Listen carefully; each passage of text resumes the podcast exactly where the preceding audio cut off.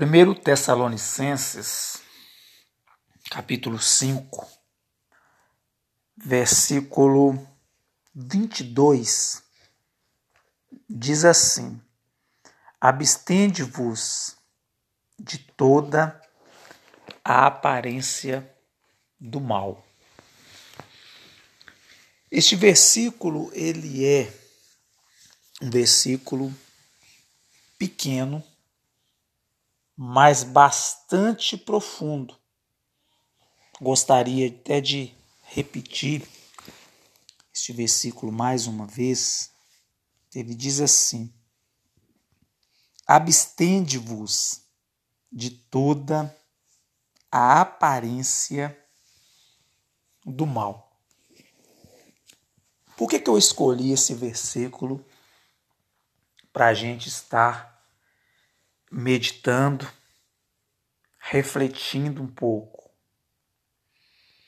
Porque nós vemos que o mal ele possui muitas faces. O mal ele possui muitas aparências. Talvez a gente na nossa infância a gente acostumou a ver aquela ilustração do mal, do demônio, do diabo, de Satanás ou como queira chamá-lo. A gente acostumou com aquela aparência grotesca, grosseira, aquela aparência que fora criada na Idade Média, aquela aparência onde ele tem chifre rabo, um rosto desfigurado e um tridente nas mãos. Talvez esta seja a visão que muitas pessoas fazem do mal. Mas acreditem, esta não é a face, esta não é a imagem que ele usa para poder ludibriar as pessoas. Existem algumas formas que elas talvez passam despercebidas por nós, fazendo com que a gente ache até bonito e que a gente possa ser induzido por ela. A Bíblia nos diz que o mal ele está sempre à nossa espreita ele está sempre ao nosso derredor, nos observando, para na hora certa ele nos tragar. Nós precisamos ter muito cuidado com aquilo que nós talvez estamos achando bonito. Eu gostaria que nós pensássemos um pouco sobre um personagem eu acredito que muitos que me ouvem talvez não irão concordar comigo. Mas eu quero falar de um personagem que ele é um personagem muito conhecido. E de certa forma ele entra talvez na admiração de algumas pessoas. Eu quero falar sobre o Robin Hood. Robin Hood representa um ladrão bom, um ladrão que tira dos ricos, que tira dos poderosos. Ele vive em uma época onde as pessoas são injustiçadas pelo governo tirano, onde Robin Hood ele retira aquelas moedas que são recolhidas das pessoas injustamente. Robin Hood ele tira dos poderosos para doar para os pobres. É uma atitude que, até certo ponto, parece ser nobre, parece ser uma atitude bonita, porque ele está ajudando alguém. Ele está dando alguma coisa para quem talvez não tem nada. Só que eu gostaria que nós prestássemos atenção, porque Robin Hood ele está tirando de alguém. A Bíblia nos diz que, na verdade, Jesus ele diz que o diabo ele veio para matar, roubar e destruir. Ao passo que ele diz: Mas eu vim para dar vida e dá-la em abundância. Então, se nós vemos a imagem de um ladrão que está ajudando alguém, este ladrão, ele representa a imagem do mal. Ele não pode ser bom, porque ele está roubando de alguém. E quem está roubando, ele nunca pode ser bom, mesmo que pareça uma atitude nobre. Mas é assim que o mal entra na sua vida. O mal ele entra na vida das pessoas com aparência bonita. Mas acreditem, nem tudo que reluz é ouro. Nem tudo que parece bom realmente é bom. Nem tudo que é bonito realmente merece a nossa atenção. Então nós vemos que esse personagem, talvez admirado por nós, talvez a gente já passou por vários minutos de nossa vida assistindo filmes, talvez séries sobre este personagem, personagem famoso que estava do lado do povo, que era aclamado pelas pessoas menos favorecidas, mas é uma forma de a gente concordar que os fins justificam os meios. O que, que eu estou querendo dizer com isto? Que o fim é corrigir uma maldade, uma tirania de um governo que estava maltratando o povo. Mas o meio que ele usava era através do roubo. É, meus irmãos. A Bíblia nos diz que Satanás não é pai de nada. Satanás ele não tem nada. E se ele está te prometendo algo, é através da troca. Ele tira de uns para dar para outros. Mas a Bíblia também nos diz que o mundo ele está nas mãos do maligno. Por quê? Porque este mundo ele se encontra contaminado. O mundo ele encontra fazendo as coisas que são erradas, fazendo aquilo que não está na permissividade de Deus.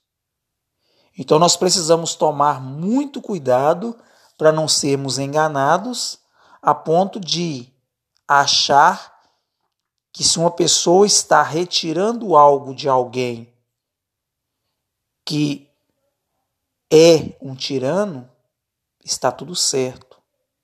E não está. Roubo é roubo, independente de quem você está roubando. Roubo nunca será algo bom. Portanto, nunca deve ser praticado por uma pessoa boa. Portanto, nós nunca devemos achar que está tudo certo. É uma das faces do mal, ao qual ele se esconde, ao qual é um, de certa forma, parece que está fazendo o bem. E ele encontra outras formas de aproximar das pessoas sem que elas percebam que é o mal. Talvez a pessoa está a pessoa é casada, a pessoa tem um compromisso e ele está passando por um momento complicado na sua casa. Talvez ele está passando por um uma falta de diálogo, uma falta de compreensão.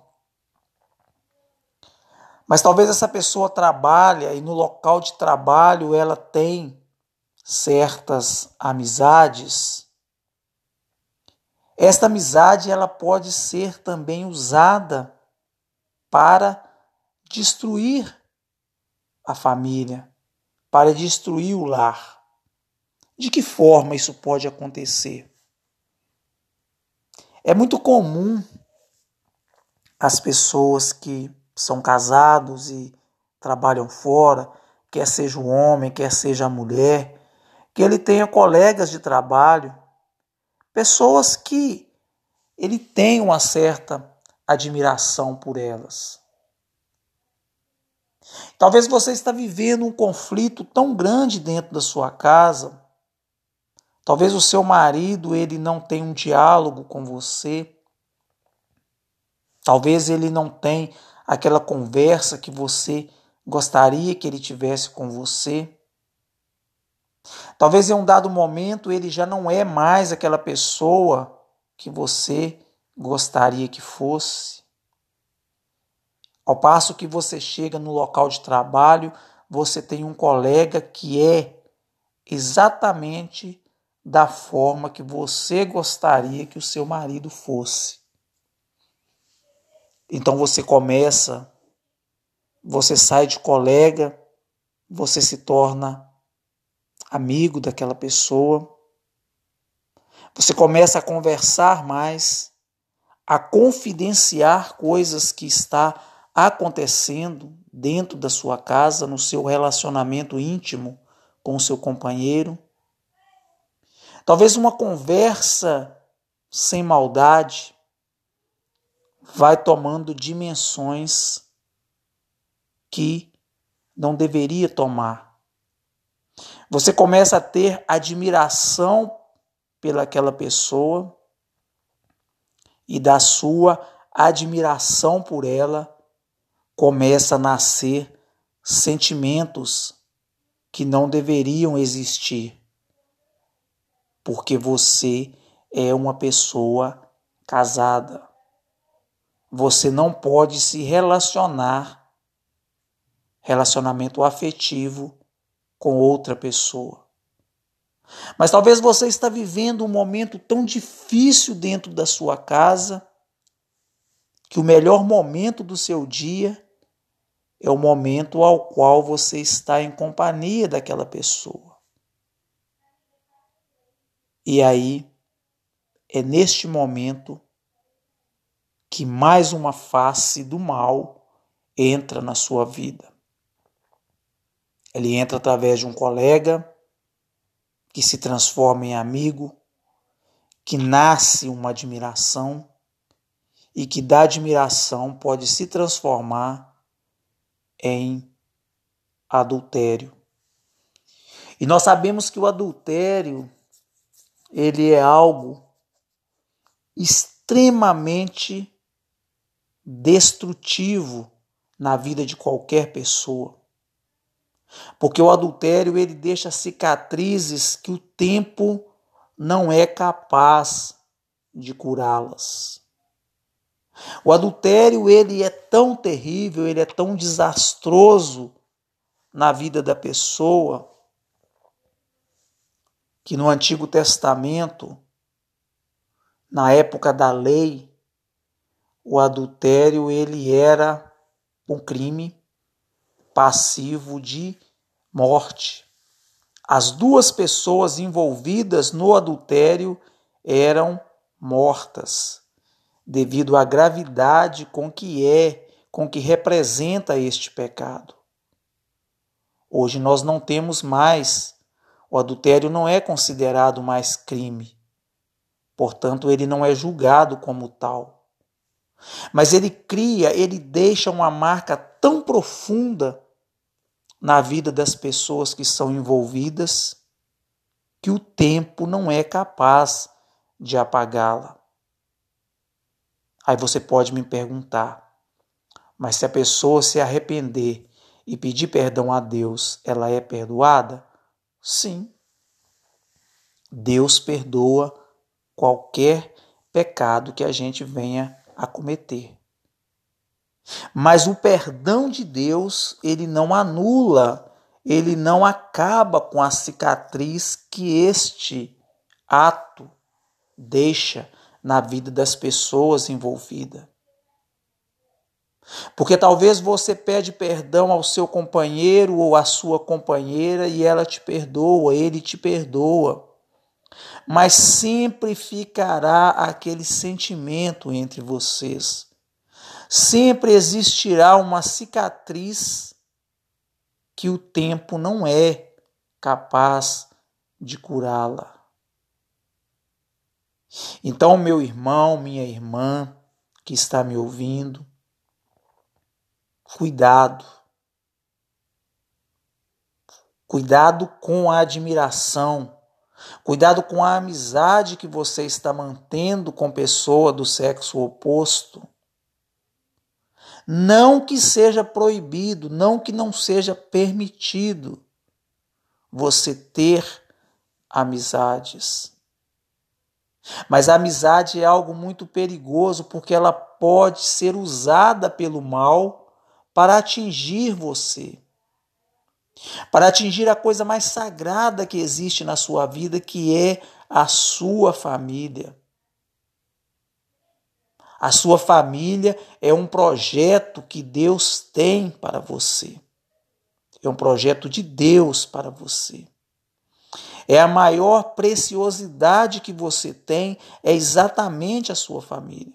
O seu marido, a sua esposa, os seus filhos.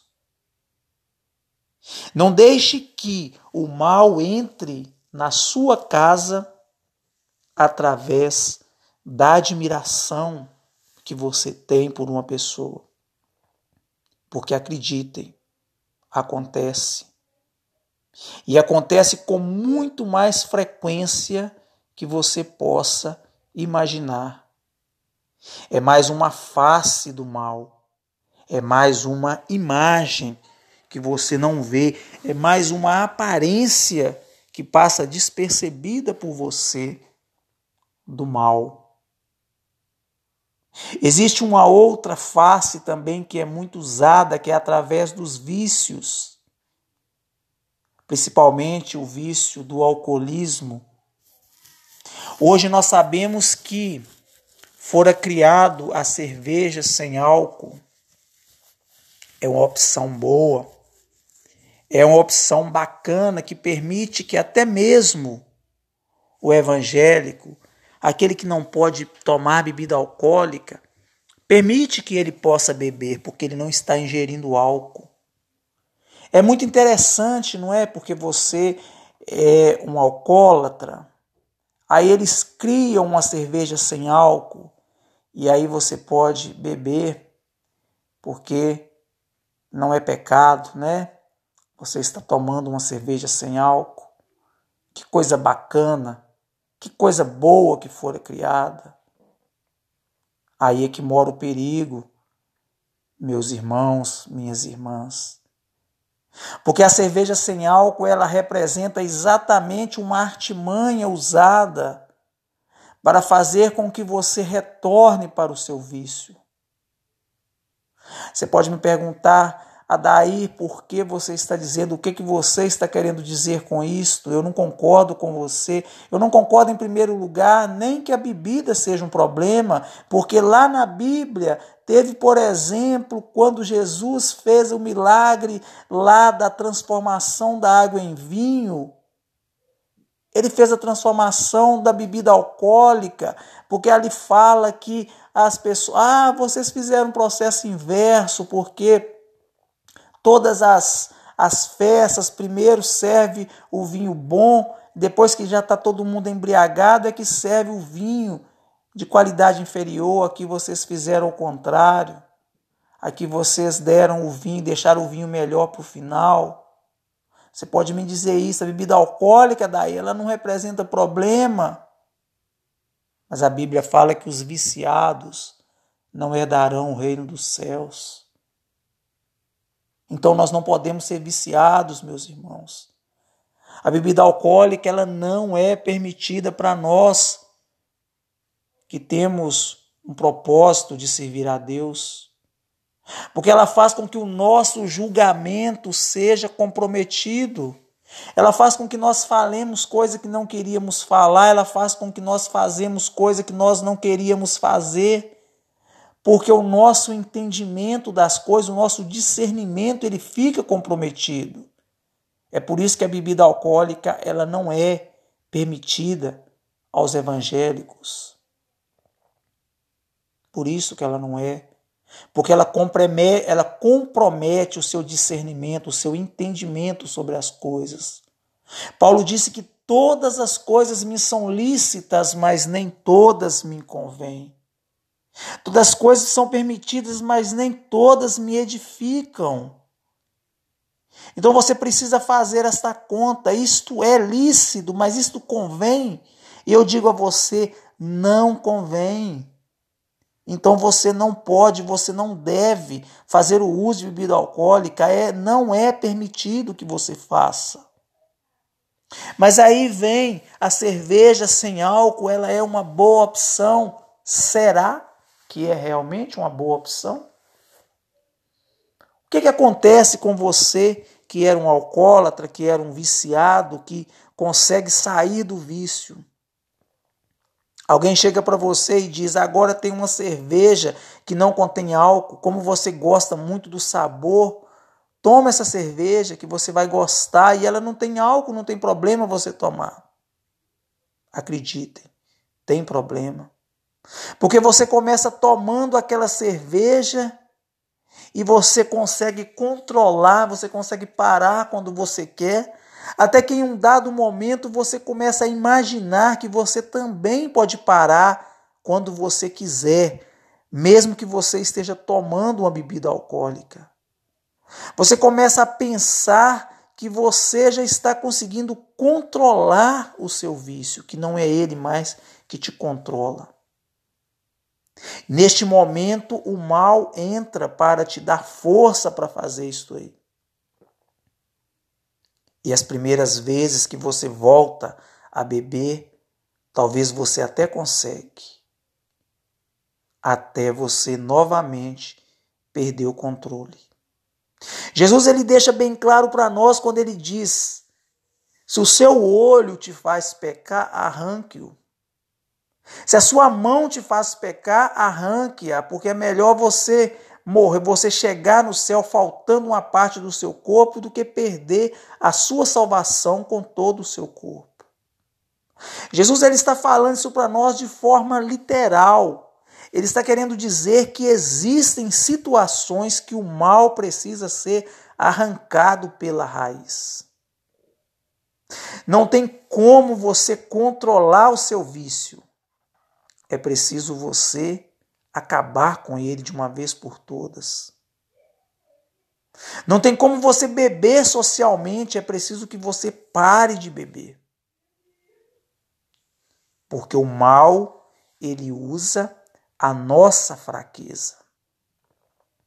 Ele está à nossa volta todo o tempo, esperando que nós cometamos um erro para naquele erro ele começar a trabalhar. E ele não tem pressa. Ele vai devagar, sem você perceber que está errando.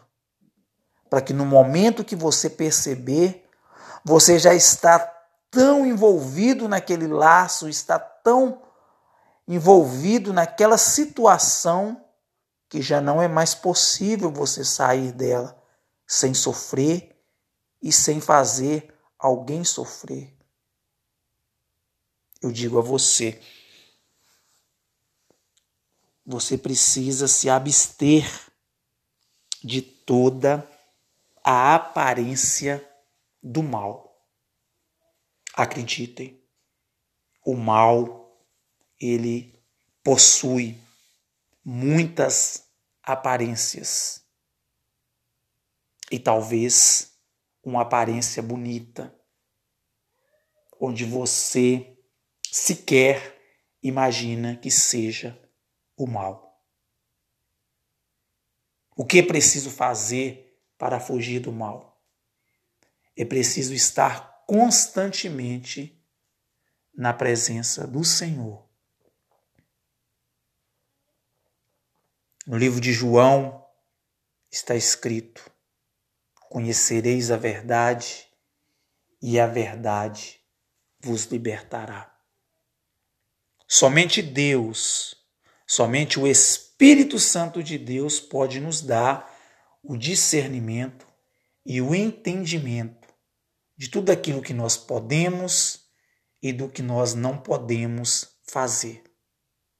Somente o Espírito Santo de Deus é capaz de nos dar o entendimento necessário para fugirmos da presença do mal e para não cairmos nas ciladas armadas por ele. Fiquem todos com Deus e tenham um dia abençoado na presença de Jesus. Eu sou o presbítero Adair Miranda. Este foi mais um episódio onde nós estamos falando da fuga da presença do mal. Jesus abençoe a você.